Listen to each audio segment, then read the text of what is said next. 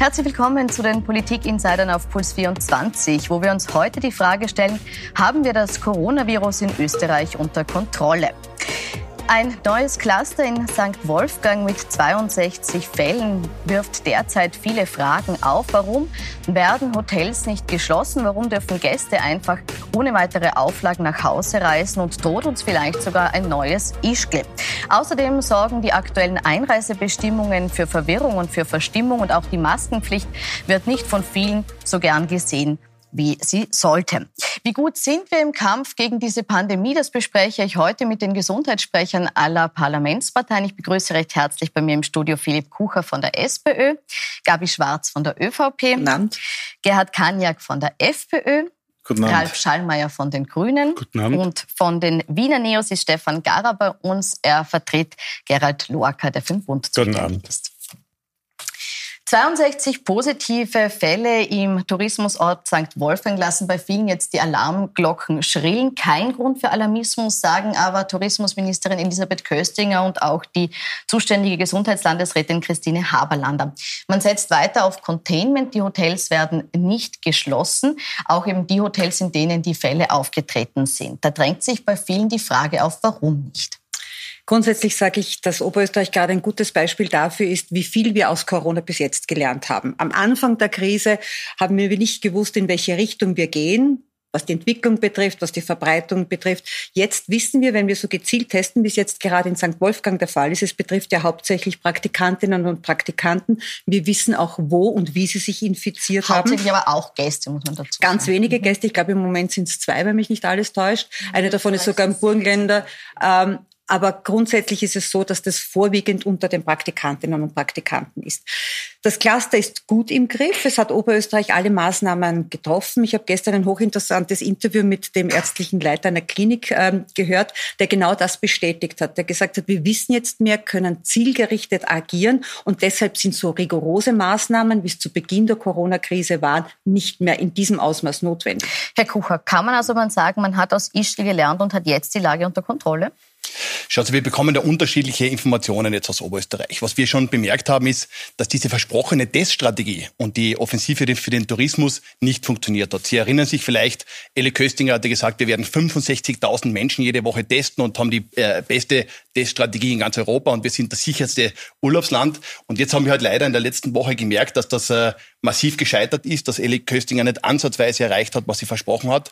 Und da geht es halt schon um die Sicherheit der Gäste, aber vor allem auch der Mitarbeiterinnen und Mitarbeiter im Tourismus. Und äh, wir haben es ja in Ischgl erlebt. Das ist ja nicht nur ein massiver Reputationsschaden für ganz Österreich, sondern da geht es ja wirklich um menschliche Schicksale. In Ischgl hat das ja auch zu Todesfällen geführt. Deswegen ist das schon ein ernstes Thema. Und ich glaube, jeder Tag, wo wir nicht besser werden und wo man glaubt, man kann sich mit Pressekonferenzen nur selbst loben und dann in der Praxis nichts tun, das ist schon dramatisch und da müssen wir einfach deutlich besser werden. Ich würde sagen, sagen, das war jetzt der letzte Warnschuss, dass wir in Richtung Herbst wirklich besser werden und zulegen. Aber jetzt ganz konkret bezogen auf die, die Frage der Abreise. Also ist es, kann man sagen, das brauchen wir jetzt nicht mehr, weil wir genau wissen, wen wir testen müssen? Oder sehen Sie da schon auch äh, ein Versagen, wenn man eben nicht jeden, der jetzt aus dem Hotel äh, abreist, nochmal äh, genau betrachtet? Genau die Frage, die Sie stellen, das ist ein Fleckerlteppich und das ist ein Chaos und die Nachvollziehbarkeit fehlt. Sie erinnern sich vielleicht, vor ein paar Wochen hat der Landeshauptmann Stelzer in Oberösterreich 100.000 Schülerinnen und Schüler gesagt, ihr müsst zu Hause bleiben, inklusive der Eltern. Wo es einen kleineren Cluster in einer Kirche gegeben hat. Jetzt sozusagen passiert das Gleiche nochmal in größerer Form in einem Hotel und es passiert gar nichts. Deswegen wollen wir diese österreichweit zentrale Koordination. Also wenn in einem Hotel in Oberösterreich was passiert, dann macht es keinen Sinn, dass wir in ganz Österreich alle Hotels zudrehen. Aber es wäre sinnvoll, dass wir zumindest wissen, was in Oberösterreich passiert. Und diesen Plan haben wir heute noch nicht. Bleiben wir vielleicht bei dem Vergleich mit den Schulen. Was ist einer, der sehr oft jetzt gezogen wird? Die Frage, warum muss man bei 29 Fällen in Schulen alle Schulen sperren? Warum bei 62 60 äh, Fällen in der Hotellerie nicht die Hotels. Äh, Herr Schallmeier, stimmt da die Verhältnismäßigkeit noch? Äh, auf den ersten Blick verstehe ich natürlich alle diejenigen, die sagen, das ist, das ist unverhältnismäßig. Ich verstehe das auch. Ich bin ja selber auch einer betroffen, also einer der Betroffenen damals von diesen Schulschließungen gewesen, eine, beziehungsweise des Kinder, also einer Kindergartenschließung. Und habe mir damals auch noch gedacht, ja, das, das muss jetzt sein und habe dann im Nachhinein natürlich gesehen, äh, wäre so nicht notwendig gewesen. Im Nachhinein ist man halt immer gescheiter. Ja. Jetzt sehen wir eben bei den Hotels, bei diesem Containment, das Containment funktioniert, das Tracing funktioniert, wenn wir herausfinden, wo sind sozusagen die Hotspots, wo sind die Cluster. Ja. Äh, da sind jetzt jetzt in Wirklichkeit, und meine Kollegin, die Gabi Schwarz hat es ja gerade auch gesagt, das sind Dinge, die lernen wir immer von Schritt zu Schritt.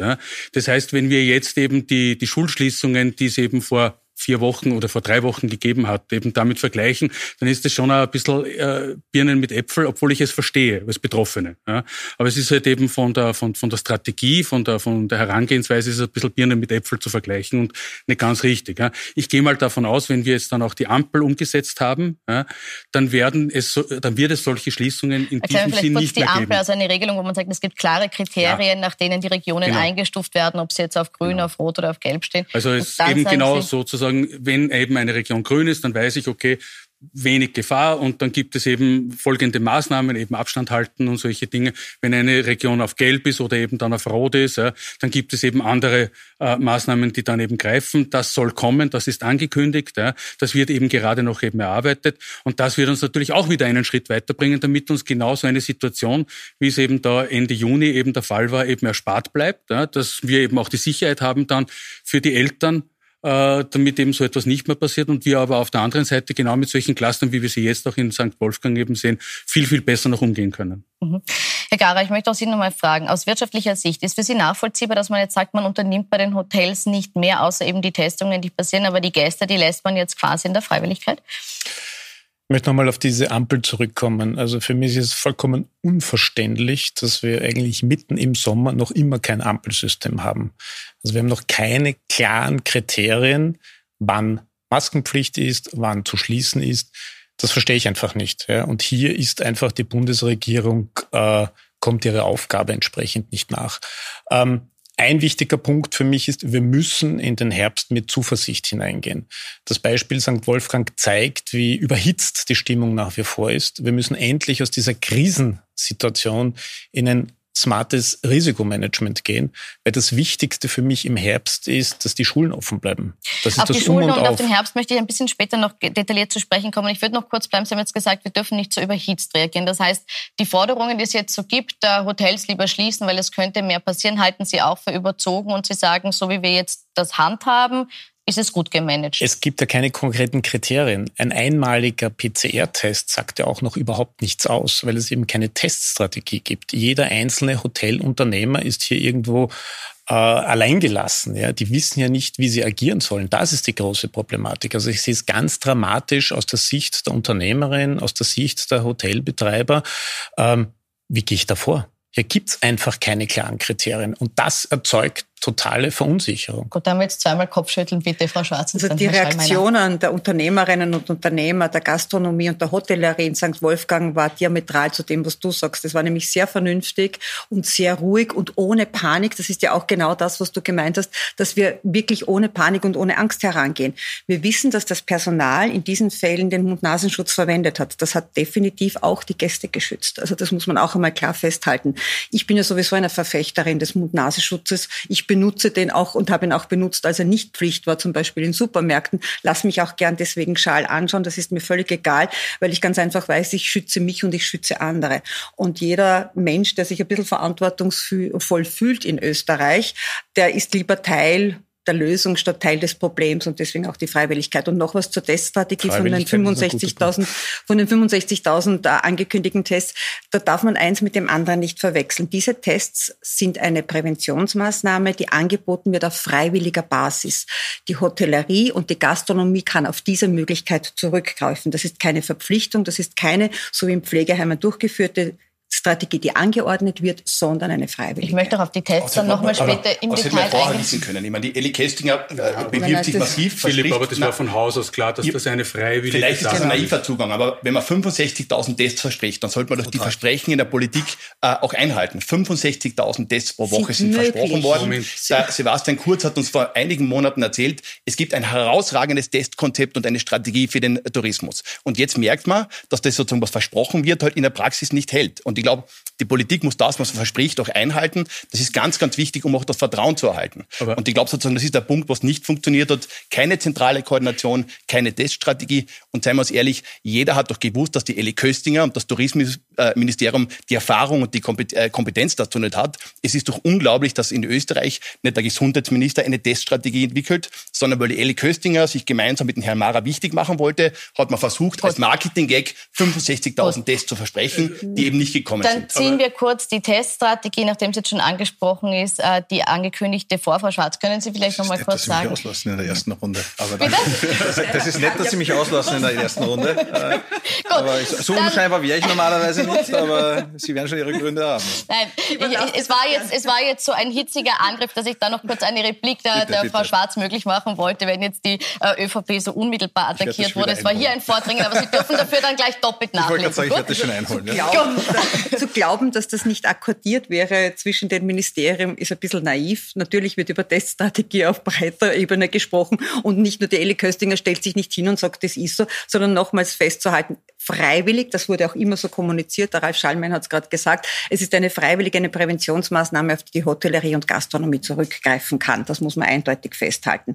Wird auch angenommen, es waren über 10.000 Tests in der letzten Woche. Wir sind natürlich da bemüht, alle davon zu überzeugen, dass es wichtig und richtig wäre, dieses Aber Angebot anzunehmen. Sie trotzdem den Vorwurf, dass eine höhere Testung suggeriert wurde, indem man 65.000 angekündigt hat und dann nur ja. 10.000 stattgefunden haben? Zur Hauptsaison hat es also, Vielleicht, vielleicht, wenn ich da kurz einhaken darf. Erstens mal, es war immer die Ankündigung, äh, dass das eben das, äh, dass das die Kapazität ist, das Angebot ist.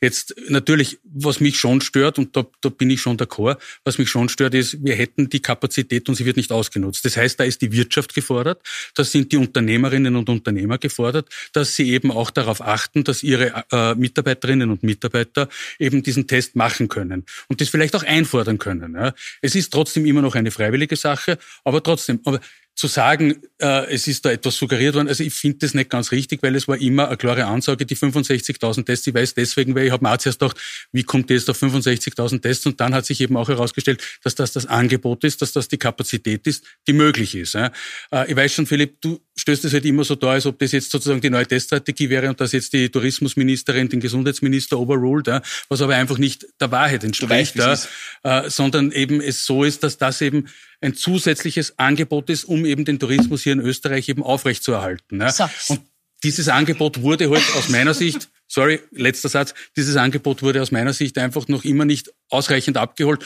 Da sind aber aus meiner Sicht auch wiederum die Unternehmerinnen und Unternehmer in der Pflicht und ich hoffe auch, dass das jetzt eben endlich angenommen wird. Und jetzt auf der Herr Kaniak. Zum einen sagen, wie er generell äh, die Maßnahmen, äh, die Regulatorien, die jetzt auf, auf ähm, das ähm, so wir, auf St. Wolfgang hin äh, passiert sind, ob Sie die richtig fanden oder nicht und dann auch gern noch zur Teststrategie in Tourismusbetrieben generell replizieren. Das hängt ja beides zusammen. Äh, Im Endeffekt, das, was wir benötigen, wäre eine transparente und klar kommunizierte Strategie, die nachvollziehbar ist für die Betroffenen, wo jeder vorab schon weiß, womit muss ich rechnen, wenn ich selber infiziert bin oder einer in meinem Umfeld äh, positiv getestet wird, wenn ich eine Kontaktperson bin, was passiert dann? Das fehlt bis heute. Das ist in den Monaten, seit wir uns mit dieser Krise beschäftigen, einfach noch nicht konsequent umgesetzt worden. Äh, und der zweite Punkt ist, dass Maßnahmen, die getroffen werden müssen, immer verhältnismäßig sein sollten. Das erhöht auch die Akzeptanz in der Bevölkerung und äh, ist, glaube ich, auch die Aufgabe von einer Behörde, dass sie immer mit dem gelindesten, aber doch wirksamen Mittel agiert.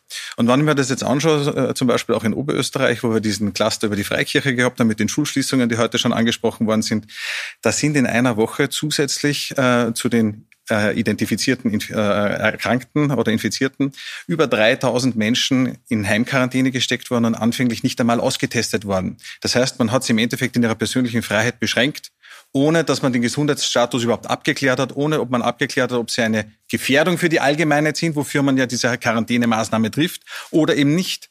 Und da muss ich schon sagen, da fehlt mir jegliches Verständnis dafür. Da wundert es mich auch, dass von den Medien viel zu wenig Aufschrei kommt, weil solche, solche massiven Eingriffe in die persönlichen Freiheit sind aus meiner Sicht vollkommen unangemessen, da es gelindere Mittel gibt. Und wenn ich jetzt noch ganz kurz was zu St. Wolfgang explizit sagen darf, ja, ich persönlich finde es richtig, dass wenn man einen Cluster in der Analyse so genau abgrenzen kann, wie das in St. Wolfgang der Fall war, dass man nicht zu überschießenden Maßnahmen greift. Ich finde es aber sehr wohl auch notwendig, dass man den Touristen, die vor Ort sind, ganz aktiv auch eine Freitestung für die Heimreise anbietet, damit die die Sicherheit haben, dass sie nichts mit in ihre Heimatländer mitbringen. Und das würde auch international dem Ansehen von Österreich als Tourismusland ganz wesentlich zutragen, wenn wir diese Maßnahmen proaktiv und vielleicht auch mit ein bisschen mehr als nur einer, einer, einer obligatorischen Freiwilligkeit, wo der Informationsfluss auch an die Touristen vor Ort offensichtlich gar nicht so gut gelaufen ist, ähm, äh, übermittelt, sondern da hätte es einfach noch viel konkretere Informationen und Aufklärung gebraucht. Wenn nicht umsonst ist auch der äh, St. Wolfgang und Österreich schon wieder auf der Watchlist von verschiedenen internationalen Staaten, die sagen, okay, jetzt haut Österreich ein zweites Ischgl und das ist sicherlich falsch. Da waren jetzt mehrere Vorwürfe drin, ich drösel es jetzt ein bisschen auf. Fangen wir vielleicht hier mit gleich an. Ähm, hätte man proaktiver auf die Gäste zugehen müssen, proaktiver Testungen an jetzt eine Ausbreitung haben? Also ich habe zahlreiche Interviews mit äh, zum Beispiel Hotelbesitzerinnen und Besitzern gehört, die das sehr wohl aktiv betreiben und die Gäste natürlich informieren. Das ist ja vollkommen klar, wenn ich meine ja, Hausgäste... Die, Beratungspflicht, die Beratungspflicht liegt ja nicht bei den, Hotel, äh, Na, bei den Hoteliers, einmal, sondern das liegt bei den Behörden. Aber die, äh, die arbeiten doch eng mit den Gesundheitsbehörden zusammen. Gerade im, im, im äh, Bezug auf St. Wolfgang funktioniert die Zusammenarbeit wirklich gut und sehr, sehr engmaschig. Also das kann ich beurteilen, weil ich mit den Zuständigen auch gesprochen habe. Das heißt, die Information gibt selbstverständlich auch. Und weil du gesagt hast, Freiwilligkeit. Wenn mich nicht alles täuscht, war in der Vergangenheit oft davon die Rede, dass man, wenn man Zwangsmethoden unter Anführungszeichen anwendet, da die Grundrechte äh, verletzt etc. pp. Also bin ich schon dafür für die Freiwilligkeit. Wir haben es hier mit Menschen zu tun, die erwachsen sind und die das auch bestimmen können und wenn sie gut informiert werden, das selbst das auch wählen können. Genauso ist es. Und ich gehe mittlerweile davon aus, dass die Menschen nicht nur bei uns in Österreich, sondern auch überall anders, wo wir mit dem Coronavirus jetzt seit wirklich Monaten zu tun haben, sich gut informieren informieren. Denn wenn ich irgendwo hinfahre, informiere ich mich erstens einmal über Situation vor Ort und zweitens einmal natürlich auch, wie dort die Maßnahmen ausschauen. Und davon, also wenn ich denke... Also ich kann nur sagen, heute in der Früh Ö1-Journal, ja, Interview mit ankommenden Touristen. Wir haben uns nicht informiert, wir sind überrascht worden über die Situation vor Ort. Die Realität schaut offensichtlich anders vor, als man sich das vorstellt. Also meine Realität ist, wenn du so willst, eine burgenländische Realität ja. und ich war am Freitag unterwegs im gesamten Land und da war es sehr wohl so, dass mir Urlauber begegnet sind und gesagt, ja, sie sind da, weil sie haben sich vorher erkundigt und Sie haben gehört, im Burgenland gibt es ganz wenige Fälle, nämlich zwei pro Tag und deswegen haben Sie das Burgenland Gut, aber dann gibt es offensichtlich unterschiedliche. Müsste beides, man, ja. müsste man, wenn es eben nach wie vor Leute gibt, die sich offensichtlich selbst nicht darum kümmern, müsste man hier trotzdem aktiver auf die zugehen und aufklären noch?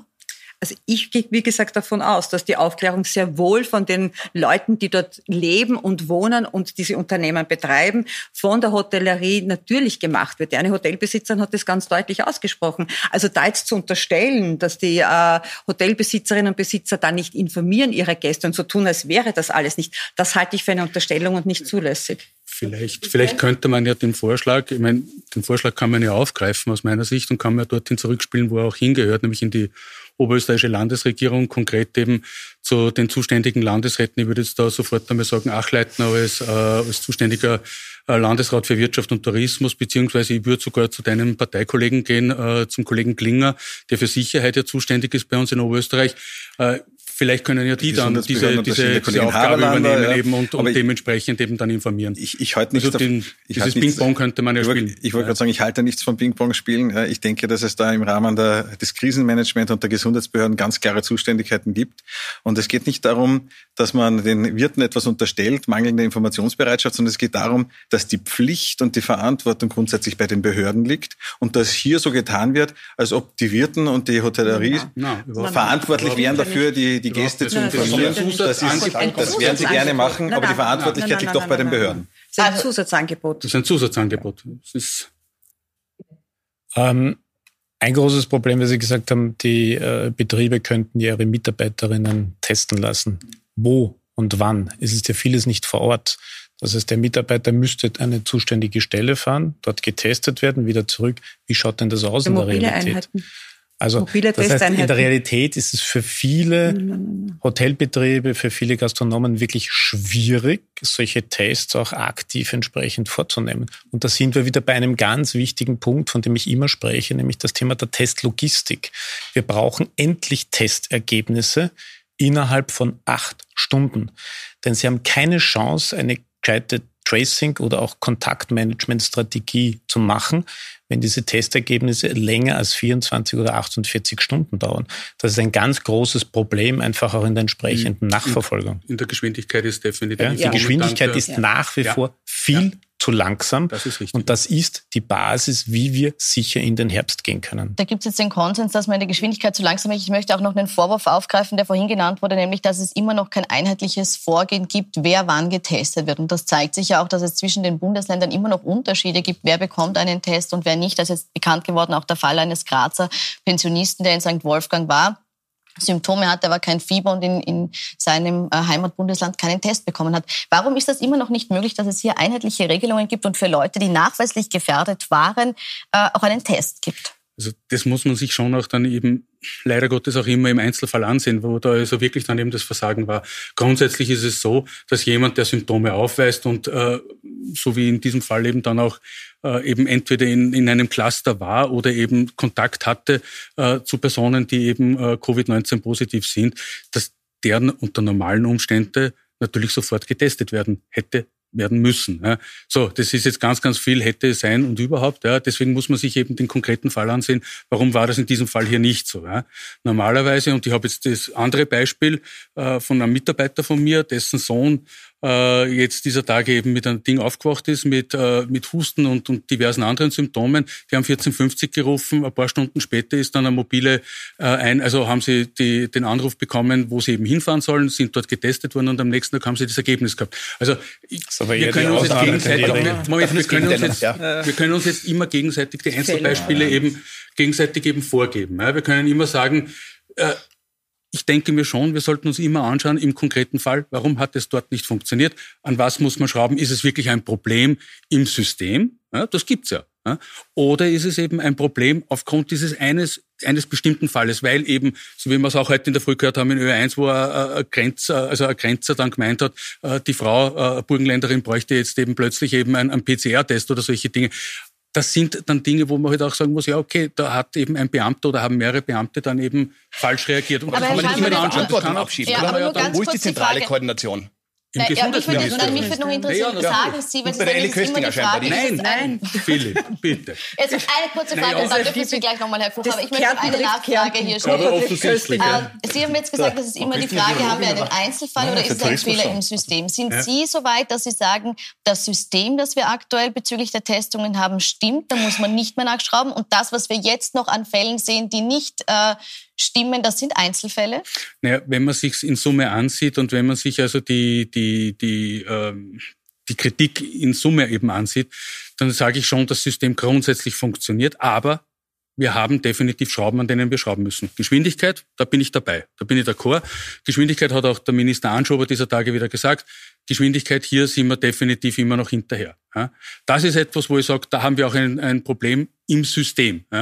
Wenn man darüber spricht, dass eben offensichtlich äh, die Gastronomie diese Tests nicht annehmen kann, dieses Angebot nicht annehmen kann oder nicht annehmen will, weil eben hier eben ein Problem besteht, eben die Leute dorthin zu bringen zu den Tests, dann sage ich, okay, lassen wir uns das oder schauen wir uns das an, wie können wir dieses Problem lösen. Das ist ein Systemproblem. Äh, wenn aber, Entschuldigung, wenn aber so wie heute in der Früh äh, eben ein Grenzer, jetzt nehme ich das Beispiel wieder her, mhm. zu einer einreisenden Person, zu einer Österreicherin sagt, ey, du kommst da nicht rein, weil du eben keinen PCR-Test vorweisen kannst, dann, Entschuldigung, ist das ein Einzelfall, den man sich halt dann eben mit den Beamten eben im konkreten Fall eben ansehen muss, wieso er auf diese Idee äh, gekommen ist. Ja, Herr Kucher, noch kurze Replik, weil wir müssen dann in die Werbepause. Mir erinnert das leider wirklich an, an Ischgl. Sie erinnern sich vielleicht, am Anfang hat der Sebastian ja, Kurz äh, den Landeshauptmann Platter gelobt und hat erzählt, was das für ein toller Krisenmanager ist und wo es dann brenzlig geworden ist, war nur noch Tirol schuld. Und von der Landesregierung aus hat man gesagt, die Bezirksverwaltungsbehörde ist schuld, dann war es auf einmal der Bürgermeister, dann war es der Gastwirt und am Ende sogar der Gast. Und dasselbe versucht man jetzt in Oberösterreich, Nein. dass dann alle Nein. schuld sind, die Nein. Praktikanten,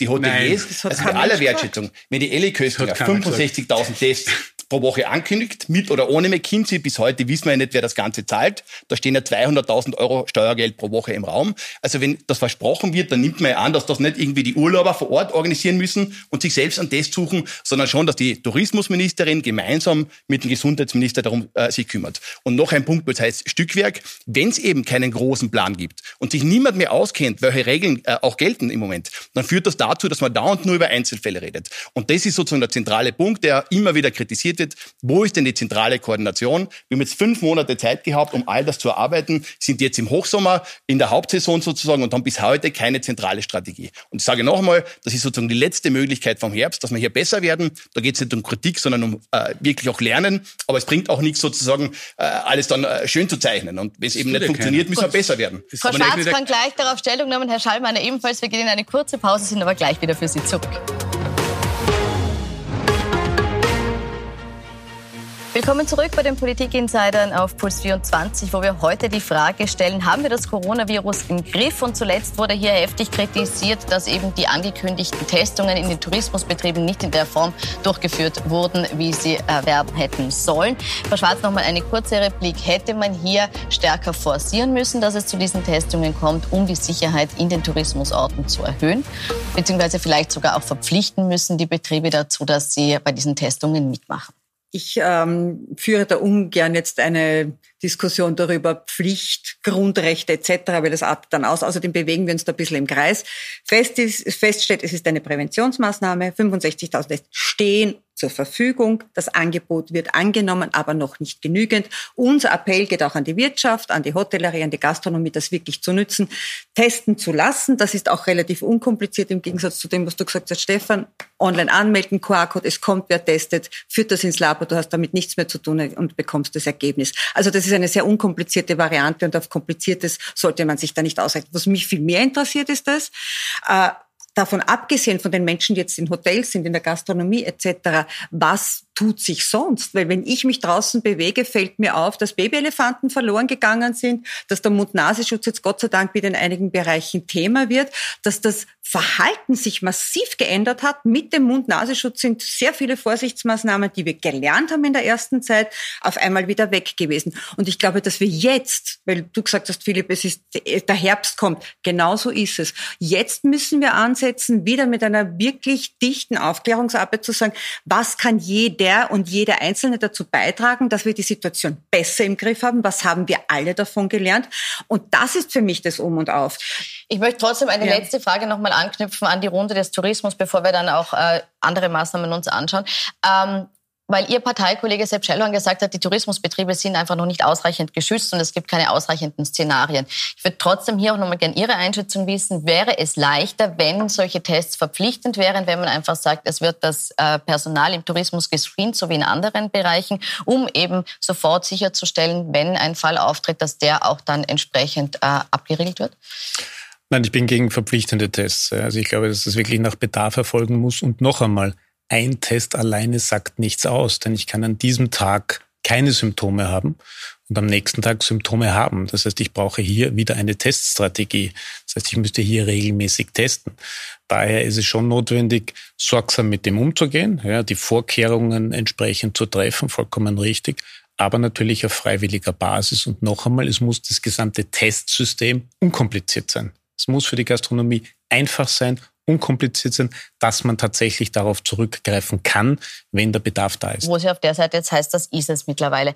Ich habe aber noch eine Frage. Sie sagen jetzt, ein Test allein, der sagt noch nichts aus. Ein Test allein ist aber im Moment ausreichend, um sich aus einer Quarantäne, wenn man aus einem Risikogebiet äh, zurück nach Österreich kommt, quasi freizukaufen oder frei zu testen.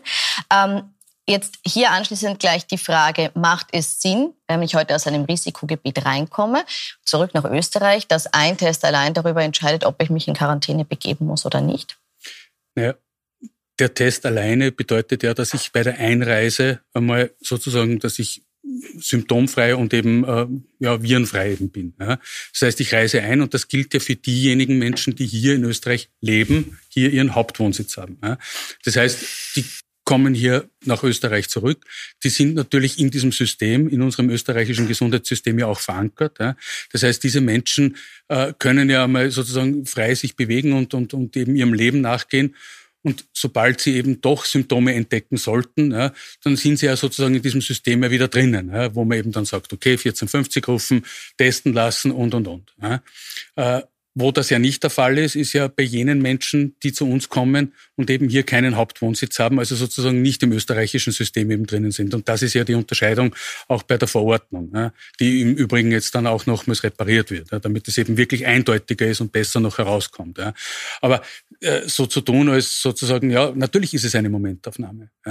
Aber ich kann jetzt auch nicht hergehen oder nur schwer hergehen und eben Menschen, die jetzt aus Italien, aus einem Land, wo in Wirklichkeit ja äh, die Situation momentan relativ gut im Griff ist, äh, kann ich jetzt nichts von diesen Menschen dann verlangen, wenn sie hier in Österreich leben und zurück aus dem Urlaub kommen, dass sie jetzt dann nochmals zehn Tage in Quarantäne gehen, sondern muss mich auch dann darauf verlassen können, dass die Leute dann dementsprechend auch sich selber beobachten und eben diese Eigenverantwortung, von der wir ja zuerst auch gesprochen haben, auch wahrnehmen. Ist das momentane Grenzmanagement, wie es passiert, ist die Einreise mit den entsprechenden Testbestimmungen eine, die Sie unterstützen? Der Begriff Eigenverantwortung ist gerade gefallen und, und das ist, glaube ich, auch die große Schwierigkeit, die wir gerade erleben. Ich habe die Erfahrung gemacht, wenn Menschen äh, Entscheidungen der Politik nachvollziehen können, dann ist man auch bereit, das Ganze mitzutragen. Aber das ist wichtig, dass man offen und ehrlich kommuniziert, sagt, wo man sich auskennt, wo noch nicht. Aber man muss nachvollziehen können, warum eben Entscheidungen fallen. Und wie man merkt, gerade sozusagen bei den, bei den offenen Grenzen, wenn sich selbst Verfassungsjuristen nicht mehr auskennen und sagen, sie brauchen bei aller Erfahrung, die sie haben, als Juristen über Jahrzehnte hinweg, sie haben sowas noch nie erlebt, so ein Pfusch, der da passiert ist, wo man sich wirklich schwer tut. Da kommt mitten in der Nacht eine neue Verordnung, Verfassungsjuristen finden Dutzende Fehler, ein Satz widerspricht dem anderen. Da kann man natürlich nicht irgendwie erwarten, dass Menschen, die vielleicht im Ausland sind, ihre Familie besuchen oder Freunde und Bekannte, dass die sich dann auskennen. Deswegen müssen wir als Politik schauen, dass wir da besser werden. Mhm. Ich finde es gut, dass Rudi Anschober jetzt im Gesundheitsministerium mehr Ressourcen in diesem Bereich sozusagen auch bündelt, mehr Personal aufnimmt dieser Bereich der Generaldirektion für öffentliche Gesundheit, das hat leider äh, Hartinger Klein mit Kurz in der letzten äh, Legislaturperiode eingespart. Das war ein riesengroßer Fehler, das merkt man jetzt. Du brauchst eine zentrale Koordinationsstelle mit den Top-Profis im Gesundheitsministerium. Es ist gut, dass wir das jetzt reparieren, aber es ist eben so, dass sich viele Leute jetzt gar nicht mehr auskennen. Da sind ja die Zeitungen voll.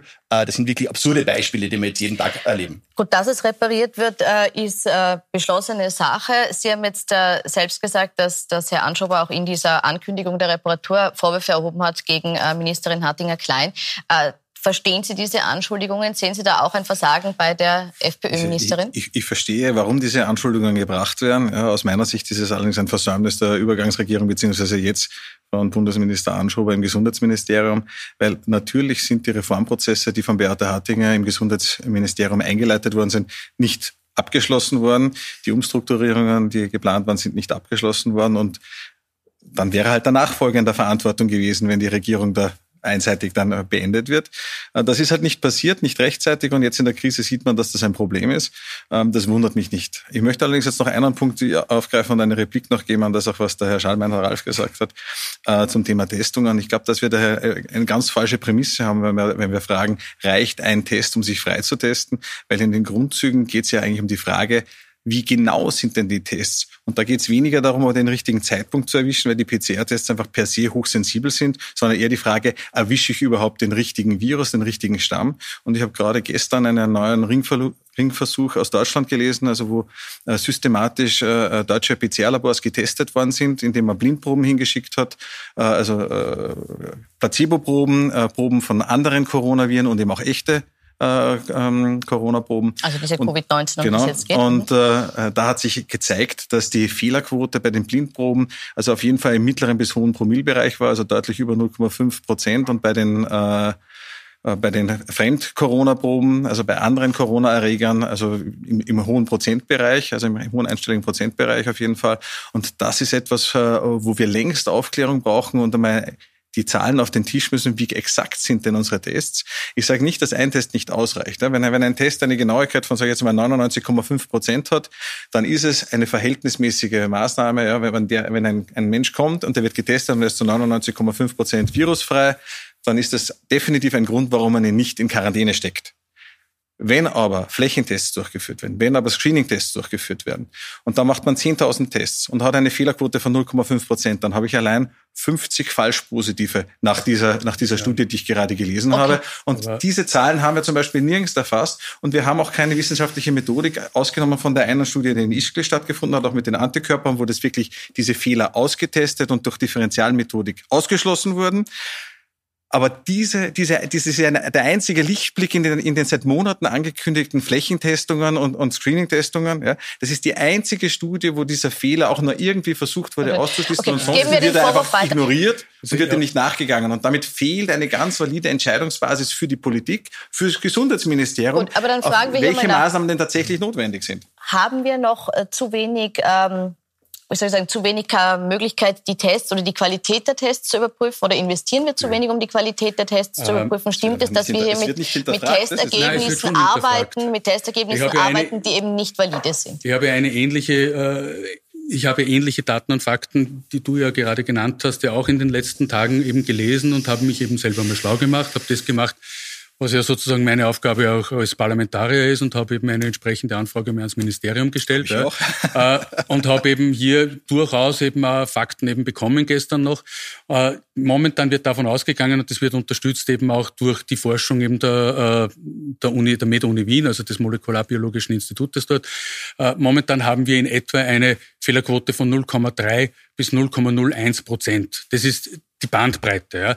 Ja. Äh, wenn wir wirklich beispielsweise dieses eine Prozent, von dem immer wieder gesprochen wird, gehabt hätten in den letzten Wochen, ja, also so viele Positivmeldungen ja, hatten wir gar nicht, als dass sich das mit diesem einen Prozent, von dem ja immer wieder gesprochen wurde, ausgegangen wäre. Ja. Also wir haben einmal beispielsweise einen, einen Tag gehabt, glaube ich, 8000 Testungen und 50 positive Testungen. Ja. Wäre dieses eine Prozent wirklich zutreffend, ja, dann hätten wir ja mindestens 80 positive haben müssen, die ja in Wirklichkeit auch noch falsch wären. Also ich will es da jetzt nicht sozusagen zu, Hat aber zu weit, aber, Methodik aber, viele in beide Richtungen. Naja, aber, nicht so sehr ins Detail und nicht so sehr in die Statistik. Die Frage, ja ist, die Frage ist für mich nur, haben wir äh, die Testungen so weit unter Kontrolle, dass ja. wir sagen können, die Ergebnisse, die uns ja, vorliegen, ja, sind valide, oder stimmt der Vorwurf? Ist was dran an dem Vorwurf, dass man das sagt, nein, hier gibt es links und rechts äh, äh, Abweichungen, die nicht erfasst werden, weil man überhaupt nicht hinschaut? Na doch, man schaut natürlich hin. Ja. Man nimmt ja das ja durchaus auch ernst. Ich finde es ja auch immer ganz spannend, dass immer so getan wird, als ob das Ministerium an solchen Dingen nicht interessiert wäre. Ja, natürlich ist das ja das, das Herzstück ja, der Arbeit des Ministers und, und seiner Mitarbeiterinnen und Mitarbeiter, dass sie sich solche Dinge ganz genau anschauen, weil man ja natürlich auch mit validen Zahlen, mit validen Testergebnissen ja arbeiten möchte. Ja, äh, dementsprechend wird ja auch immer und immer wieder eben auch nachkontrolliert, müssen ja auch diese Testergebnisse auch immer wieder eben durch Ringtests etc. auch eben bestätigt werden, müssen sich die Labore immer wieder eben auch dafür äh, zertifizieren. Also so zu tun, als ob wir hier eine unendlich, also unendlich groß ist es natürlich nicht, aber als ob wir hier wirklich ein riesengroßes Problem hätten, das ist falsch. Dann, dann soll Transparenz äh, sondern da geht es jetzt einfach veröffentlichen bitte, du hast ja eine Anfrage gestellt, du wirst die Daten und Fakten demnächst eben bekommen. Gut, wir werden sehen, ob es zur Veröffentlichung dieser äh, Daten kommt oder nicht. Äh, ich möchte noch mal ganz kurz auf das Einreiseproblem zu sprechen kommen. Das ist nämlich eines, das doch jetzt auch viele beschäftigt und die Frage, wie gut ist hier auch die Kontrolle? Das Problem, das wir haben, ist, dass wir zwar nun sehr strenge Richtlinien haben, wer sich in Quarantäne begeben muss, beziehungsweise eben einen PCR-Test machen muss. Umgekehrt ist es aber so, dass es nach wie vor teilweise nicht nachvollziehbar ist, wo sich eine Person tatsächlich aufgehalten hat. Haben wir jetzt zwar ein gutes Gesetz, aber aber wenig Möglichkeit, es wirklich auch zu exekutieren. Sie meinen die stichprobenartigen Untersuchungen zum Beispiel, ob wir aus einem Schengen-Land oder aus einem genau. Drittstaatenland kommen. Genau. Ich gehe davon aus, das ist das, was der Kollege Schallmeier genannt hat und was der Minister heute angesprochen hat, dass es da noch eine absolute Spezifizierung geben wird in der Verordnung, die auch notwendig ist. Der Minister hat ja das selber gesagt, dass da Fehler passiert sind und dass da unbedingt Klarheit geschaffen werden muss. Aber man muss schon muss. sagen, das ist nicht der erste Fehler, der passiert. Wir hatten so viele Verordnungen, wo es so viele Fehler und gab. Und es wird die Konsequenzen geben. Ein, ein, Spray, ein, ja. ein, ein, ein, Fehler Aber passiert. es wird die Konsequenzen das führt geben. zu massiver Verunsicherung ja. bei den Menschen. Es wird die Konsequenzen geben. Das hat der Minister heute in der Pressekonferenz äh, angekündigt, auch durch eine Umstrukturierung innerhalb des Ministeriums. Das ist die eine Geschichte. Nur noch einmal, wir diskutieren da als Politikerinnen und Politiker über Dinge, die wir auch selbst ein bisschen in der Hand haben, nämlich da rede ich von der Bewusstseinsbildung. Die Teststrategie ist die eine Sache, die Einreisebestimmung die andere Sache. Aber wie bereiten wir die in unserer Umgebung darauf vor, dass sie möglicherweise im Herbst wieder mit anderen Maßnahmen rechnen müssen, wenn wir es nicht schaffen, so weit erwachsen zu sein und so weit vernünftig zu sein, dass wir die einfachsten Regeln befolgen. Das ist immer mein Appell. Ich rede mit den Menschen und sage, bitte, wieso ist das so? Und Aber ich verstehe nicht, ich verstehe nicht, warum die Bundesregierung zum Beispiel die Maskenpflicht von einem Tag auf den anderen verändert hat, jetzt wieder verpflichtend einführt, obwohl es kein Ampelsystem gibt. Also es gibt keine konkreten Kriterien. Das ist das, was die Menschen verunsichert. Wenn man das, das Ampelsystem... Wir warten, wir warten, ja auf das Ampelsystem, da gebe ich dir vollkommen recht. Ich verstehe nicht, kommen. Ich habe kein Ampelsystem. Die Ampel, die Ampel blinkt schon ordentlich. Zwei, zwei Themen, die jetzt in einem Satz wieder aufgeworfen wurden, teilen wir es hier vielleicht auch wieder auf. Also zwei Vorwürfe. Zum einen, warum haben wir das Ampelsystem nicht? Zum anderen, warum kam die Maskenpflicht plötzlich wieder? Ich möchte mit der Maskenpflicht beginnen. Die wurde von heute auf morgen wieder eingeführt. Das stimmt nicht ganz, weil es hat ein paar Tage lang ähm, Diskussionen darum gegeben. Es ist aber tatsächlich so, dass es jetzt eine, eine, eine Maskenpflicht gibt, die erweitert ist jetzt wieder auf Post, Bank, Supermarkt, Bäckerei, Tankstellenshops und die aber nicht ausgeweitet wurde auf alle öffentlichen, äh, äh pardon, alle geschlossenen Räume, in denen sich äh, unterschiedliche Menschen befinden, äh, wie es in anderen Ländern der Fall ist. Warum nicht? Warum dieser Mittelweg? Ja, wir haben jetzt muss man schon auch sozusagen diese, diese, diesen ganzen Lockdown und die Lockerungen muss man jetzt auch in, in der Historie betrachten. Wir hatten ja einen totalen Lockdown oder einen fast totalen Lockdown bis zum 14. April. Am 14. April haben wir begonnen, in 14-tägigen Abständen immer wieder Maßnahmen eben zurückzunehmen. So, äh, bis eben zu dem Zeitpunkt, wo dann in Wirklichkeit äh, man gesagt hat, okay, wir glauben, es müsste funktionieren, indem wir eben an die, an die Selbstverantwortung, an die Eigenverantwortung der Bevölkerung eben appellieren, das müsste reichen. Jetzt hat man gesehen, dass wir eben dann doch wieder dreistellige Zuwachs, also Zuwächse jeden Tag bei den positiv Getesteten eben hatten und hat gesagt, okay, wir müssen jetzt wieder erste Maßnahmen wieder zurücknehmen. Das mache ich natürlich auch Step by Step zurück. Ja. Äh, eben immer nach dem Prinzip, so viel wie eben notwendig ist, aber immer so wenig wie es aber eben auf welcher geht. Datenbasis? Ja. Auf welcher Datenbasis ist naja, die Frage? Äh, Reproduktionsrate, äh, die Reproduktionsrate also sagt Cluster, so niedrigen etc. Zahlen meine, Da gibt's ja genügend, gibt's ja genügend Daten. Du kannst jeden Tag hineinschauen ins Dashboard. Da kann man ja als, als jemand, der ja vom Fach kommt, so wie du, ja, kannst du ja, glaube ich, dann eins und eins auch äh, naja. ohne Probleme naja, aber, eben dir, aber ausrechnen. Dann, dann, ja. dann frage ich dich, wozu Masken im Lebensmittelhandel, wenn wir keinen einzigen dokumentierten Übertragungsfall im Lebensmittelhandel haben? Ja, Moment, aber, Moment, Moment. Wir haben die Hälfte aller Cluster können wir zuordnen. Die andere Hälfte können wir nicht zuordnen. Ja? Und diese andere Hälfte könnte genauso auch durchaus erstens ja, beim Lebensmittelhandel sein. Gerade den Lebensmittelhandel Lebensmittelhandel haben ganz wir sogar kurz, extra ganz kurz. Im Lebensmittelhandel geht es auch darum, jeder und jede von uns muss Lebensmittel einkaufen. Das heißt, das ist wirklich etwas, wo du sagst, da bist du tagtäglich, ja, da musst du hin. Ja. Da ist auch der Abstand dann teilweise wirklich schwer zum Einhalten an so einem Samstag, Bank. wenn alle einkaufen gehen. Ja. Also da, äh, das ist wirklich äh, sozusagen eben ein, ein, ein fokussierter Punkt, ja, wo eben viele Menschen eben einkaufen gehen, da nehme ich die Maske rauf, damit ich andere schütze, ja, falls ich eben angesteckt bin, falls ich eben Überträger aber genau, bin. aber das, noch, dass ich ganz kurz noch, das ist genau wieder diese Frage der Verhältnismäßigkeit. Es gibt keine wissenschaftliche Datenbasis, die zeigt, dass dort Handlungsbedarf wäre, gezielt in diesen Bereichen, wo jetzt zum Beispiel die Maskenpflicht gekommen ist. Ein Lebensmittelgeschäft eine, ist immer definitiv jetzt kein Hochrisikobereich, wo, wo besonders alte und chronisch kranke Menschen oder medizinisches Personal ist, die besonders empfindlich auf den Virus wären. Es gibt keine Gut, aber die Argumentation ist, dass ja. jeder hin und muss. Dass jetzt eine flächendeckende Vorschrift für Masken in diesen Geschäften da ist und nicht dann, wenn zum Beispiel zu viele Menschen drinnen sind, also nicht anlassbezogen, nicht dann, wenn es tatsächlich einen Sinn macht, sondern pauschal. Dieses zu weit, dieses Überschießende der Maßnahmen, das ist ja auch das, was der Verfassungsgerichtshof kritisiert hat, dass man eben nicht konkret auf den Anlassfall oder auf die Situation Rücksicht nimmt, sondern dass man überschießend drüber fährt und sagt, alle Lebensmittelgeschäfte müssen Maske tragen, ob da jetzt ja, ein Kunde drinnen ist oder 200 Kunden Gut. drinnen sind, ob das 400 Quadratmeter oder 40 Quadratmeter sind, spielt alles keine Rolle. Wir machen eine Regelung über alles drüber, ohne dass wir tatsächlich die Sinnhaftigkeit der Maßnahme im Einzelfall hinterfragen. Gut, in anderen Ländern ist es noch überschießender, da gelten ja, diese Regeln in, in, wesentlich mehr äh, Geschäften mhm. oder, oder öffentlichenRäumen noch. Äh, Sie wollten auch noch das genau. also sagen. Grundsätzlich zur Maske. Ich halte die Maske für eine der wichtigsten Maßnahmen. Ja. Sie hat auch wirklich gezeigt, dass sowohl Distanz halten als auch Maske sehr, sehr effektive und einfache Maßnahmen sind. Ja, also das absolut. Und ich sporne auch jeden an, das auch freiwillig zu machen. Ich glaube, dass wir auch ein Stück weg Eigenverantwortung lernen müssen.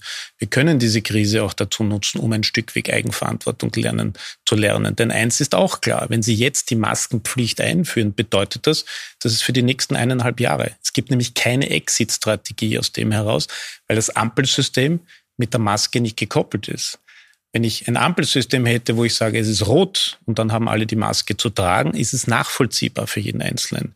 Aber im jetzigen Ampelsystem, das ist total entkoppelt von der Maskenpflicht. Und es gibt viele Beispiele, was vollkommen absurd ist. Ich habe die Maskenpflicht im Supermarkt, ich habe sie aber nicht im Baumarkt. Ich habe die Maskenpflicht in der Tankstelle, nicht aber beim Beisel, das daneben ist. Das heißt, für, vieles, für viele Menschen ist das nicht nachvollziehbar. Wenn ich eine klare Spielregel äh, aufsetze, zum Beispiel bei den öffentlichen Verkehrsbetrieben, dann sage ich, okay, das ist nachvollziehbar, mhm. das ziehen wir auch durch. Aber in den anderen Bereichen brauchen wir einfach klare Spielregeln für die Menschen, dass sie auch ihre Eigenverantwortung leben können. Aber, ich halte das total Ampel, für wichtig. Aber dann muss man schon jetzt nur mal zwei Dinge klarstellen. Ne? Die Maskenpflicht und die Ampel miteinander zu koppeln, gute Idee, wird, gehe ich mal davon aus, auch so kommen. Ne? Aber man hat reagieren müssen und hat sagen müssen, okay, wir haben dementsprechende Zuwachsraten, wir müssen etwas tun. Wir ziehen jetzt einmal die Maskenpflicht vor. Aber die, die Zuwachsraten Ampel, waren unterschiedlich. Beide, stopp, wir kennen jetzt beide die Ampel nicht. Ja? Wir wissen jetzt noch nicht, was da, da wirklich am Ende des Tages eben im Detail ist. Ist für mich auch vollkommen geh, unverständlich, dass es diese Ampel noch immer aus, nicht gibt. Entschuldigung, ich gehe mal davon aus, dass wir dann auch eine entsprechende Regelung dann haben werden, wenn gelb Maske in folgenden Räumlichkeiten, wenn rot, Maske sowieso generell, wenn grün, keine Maske. Das wird so kommen. Ja. Davon gehe ich jetzt aus. Ja. Aber wir haben die Maske wieder einführen müssen aufgrund einer Reproduktionsrate von dreistellig jeden Tag. Ja. Das ist die Sache gewesen. Hätten wir nicht reagiert, dann wäre es auch falsch gewesen. Und dass die Ampel noch nicht da ist, also ich muss schon sagen, die Ampel bedeutet auch, Eingriffe natürlich in das tägliche Leben von einem jeden und einer jeden von uns. Da ist es mal lieber, wir lassen uns ein, zwei Tage länger oder eben ein, zwei Wochen länger Zeit, ja, machen das anständig, Monate, machen das gescheit und es kommt wirklich ein anständiges System, als wie eben huschfusch, weil es wieder immer Herr Schallmann, ich möchte jetzt an die, Ampel, an die Ampel noch eine letzte Frage und dann möchte ich noch kurz im Thema weitergehen. Äh, es hat ja geheißen, dass die, dieses Ampelsystem im Sommerministerrat äh, beschlossen werden mhm. soll. Der ist jetzt da morgen. Gehen Sie davon aus, dass es hier eine Einigung geben wird und eine ich hoffe Ankündigung? Es. Äh, ich hoffe, dass wir da eben noch bis morgen eben eine entsprechende Regelung haben werden. Ich kann es aber jetzt nicht sicher sagen. Dann wird es halt eben vielleicht eben einen Sonderministerrat geben müssen, wenn es notwendig ist. Mit Blick auf den Herbst möchte ich noch kurz das Thema Schule auch ansprechen. Auch dort hat es eine Diskussion zum Thema Maskenpflicht gegeben, nämlich weil der Lehrergewerkschafter Paul Kienberger gefordert hat, dass es eben für äh, Lehrer und Lehrerinnen, Schüler und Schülerinnen eine Maskenpflicht geben soll.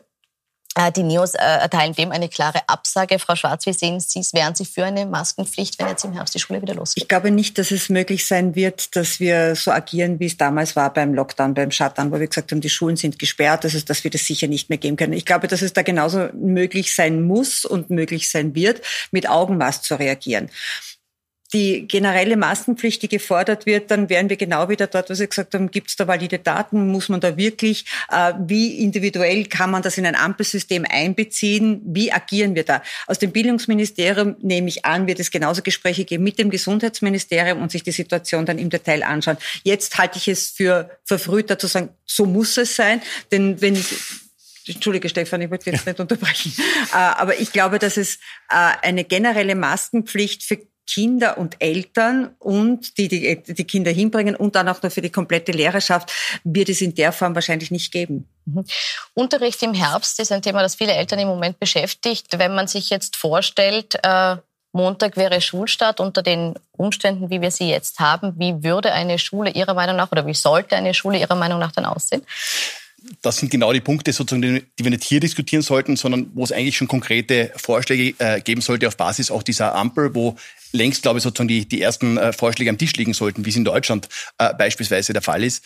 Was man schon sagen muss, ist natürlich, da geht es um ganz, ganz viele Eltern, die sich wirklich Sorgen machen, wie gestalten sie den Herbst. Also da geht es ja um das Leben von Familien und äh, dann ganz einfach zu sagen, sollen halt die Eltern und sollen meistens die Frauen einfach daheim bleiben und sich um die Kinder kümmern, das ist halt auch nicht die Lebensrealität und sagt auch viel aus über Frauenbild, dass man sagt, 100.000 äh, Schülerinnen und Schüler in Oberösterreich können locker daheim bleiben, aber ein Hotel dreht man halt nicht so leicht äh, zu. Also da merkt man schon sozusagen, da geht es um unterschiedliche Menschenbilder und Zugänge. Was mir aber zentral ist, und darum kreist ja die ganze Debatte, wir brauchen Planbarkeit, wenn die Bevölkerung die Spielregeln sozusagen auch versteht, wenn man das miteinander offen diskutiert, wenn man die Wahrheit sagt und nicht Sachen verspricht und dann nicht einhält, ist die Bevölkerung immer dabei, sozusagen auch diese Sachen mitzutragen. Mir ist aber wichtig sozusagen, dass das fundiert erarbeitet wird von Expertinnen und Experten und nicht Politiker bei Pressekonferenzen irgendwas versprechen, was dann nicht haltet. Aber hast du nicht die komplette Maskenpflicht gefordert und dein Landeshauptmann hat dann gesagt, das Maske ist Placebo? Ja, wir, haben, wir, haben, die, wir haben die Maskenpflicht sozusagen im Supermarkt unterstützt, weil man gesagt hat, da geht es um Risikogruppen. Na, du hast die, die komplette diesen, gefordert. Diesen Punkt. Na, wir haben die Maskenpflicht gefordert. In Supermärkten sozusagen, das ist, ist ein Punkt, wo wir gesagt haben, da äh, sozusagen stehe ich auch zur Argumentation. Ob wir alle im Anschluss miteinander danach auf ein Bier gehen oder nicht, ist eine persönliche Entscheidung. Aber zum Supermarkt müssen auch Risikogruppen gehen, um sich dort Lebensmittel einzukaufen. Weil es ist eine Frage auch des Respekts und des Vorsichtigseins und des aufeinander aufpassens. Da gehen wir natürlich mit. Aber das setzt eben nicht die zentrale Steuerung und diese Ampel, äh, dass das weggeht von dem Stückwerk hin zu einer gesamten Strategie. Aber Placebo ist die Maske auch nicht, so wie dein Landeshauptmann gemeint hat. Was verstehst du unter Placebo? Placebo? Na, das, das musst du deinen Landeshauptmann fragen. Der hat gesagt, Maske ist Placebo. Äh, dass, dass es nichts bringt. So. Genau ein Symbol, das nichts bringt. Gut, aber wir sind nur leider am Ende der Zeit. Ich möchte jetzt ganz kurz noch zwei Herbststatements hier einholen, bitte. Äh, Sie wollten kurz und dann bitte noch abschließen. Genau. Also, also weiß, dass Kärnten die besten Fälle hat, sozusagen. Also wir sind mit Abstand am erfolgreichsten. Fälle. Also ich finde es ein bisschen traurig, dass wir hier so lange über viele Themen diskutieren, aber nicht über das wichtigste Thema. Und das wichtigste Thema sind die Schulen im Herbst. Ja, da sind so viele Menschen betroffen. Es muss ganz klar sein, dass die Schulen ab Herbst offen sein müssen, ohne Wenn und Aber. Das hat so viele Auswirkungen, weil meine große Angst ist nicht die zweite Corona-Welle, sondern die, die, die große Arbeitslosenwelle. Und die ist auch eng gekoppelt mit dem, mit dem Thema der Schulen und letztendlich der Betreuung. Und da muss ich schon sagen, auch in Wien höre ich keine konkrete Strategie, was die Schulöffnungen betrifft. Wir haben vor zwei Wochen äh, hier einen konkreten Vorschlag gemacht und der bedeutet acht Stunden für die Gesamttestung bis zur Information. Warum acht Stunden? Dass ich für den nächsten Tag planen kann, ob eine Klasse äh, geschlossen werden muss oder nicht. Jedenfalls keine Masken für die Schülerinnen, weil die Schulen sind nicht das Hauptrisiko. Und der dritte Punkt ist Unterstützung der Lehrerinnen mit Gesundheitspersonal, Gesundheitsprofis, denn ein Schnupfen darf eine Schule nicht schließen. Und das bedeutet, hier haben wir dann Kinder mit Husten, ja. Schnupfen, Heiserkeit. Wer entscheidet, was ist ein Verdachtsfall und was ist nicht? Wer entscheidet, wann ist eine Testung vorzunehmen und nicht? Also Hier sind wirklich die Lehrerinnen betroffen.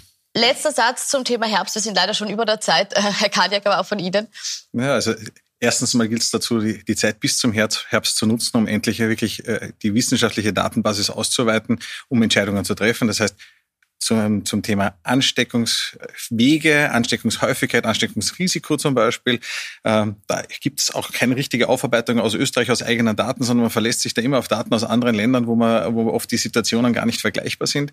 Und für den Herbst selber sehe ich es auch so, dass die dass diese Generalquarantäne-Maßnahmen, die in der Vergangenheit oder vor allem im Frühling als Notmaßnahmen gegriffen worden sind, sicherlich vollkommen unangebracht sind.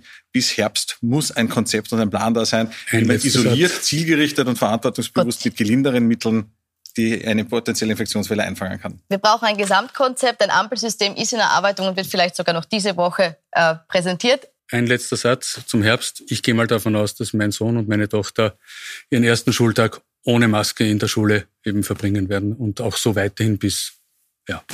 Also ich glaube, wir werden ohne Maske auskommen in den Schulen. Sie glauben das, was alle Eltern auskommen. hoffen. Ich, ich bedanke mich für die spannende Diskussion. Ihnen wünsche ich gute Unterhaltung mit dem weiteren Programm auf Puls 24. Genau, danke.